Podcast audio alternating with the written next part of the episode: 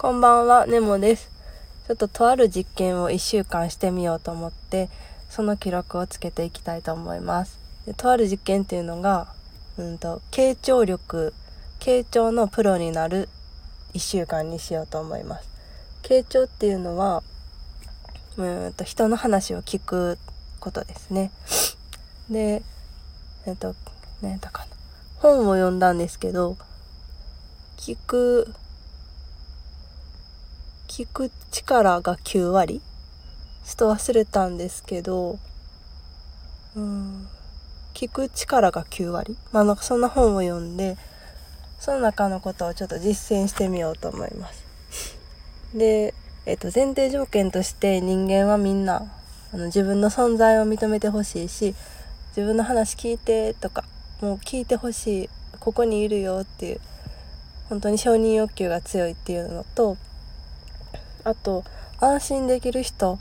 が大好きっていう2つの前提条件があるそうです。でちょっと1週間試してみる具体的な内容っていうのがまず、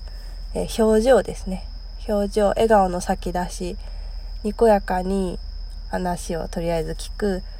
で表情あとはずっと笑っててもあかんので相手が悲しそうにしたら悲しそうな顔をしたり相手の表情に合わせる。で2つ目が、えーと、笑い笑いが最大の共感で、まあ、共感してくれる人って嬉しいですよね。なのであのなんか面白いこと言わなあかんとかとか思ってたんですけど逆で相手が言ったことにこう楽しそうに笑って聞くのがポイントです。で3つ目が姿勢ですねこれはあのやや前傾姿勢がいいそうです。で4つ目が何やったかな。うんと少あまず簡単簡単っていうのはあの簡単。おおわーへえみたいな。相手が何か言ったらまずその簡単をつけてその後称賛するみたいなのがいいそうで「えー、すごいですね」とか「わあさすがですね」みたいな感じでそれがポイントです。であともう一つがあうなずきや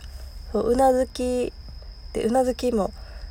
面白かったのがうなずく時に顎を引くじゃないですか。でその顎と相手の心はつながってて自分が「うんうん」ってうなずいて顎を引けば引くほど相手の心が開かれて話したくなるっていうのが面白かったです。でもう一つ意識するのがえっ、ー、と話を折らない相手の話を最後まで聞くこれが私結構突発的に思いついたことを言っちゃうのでちょっと反省で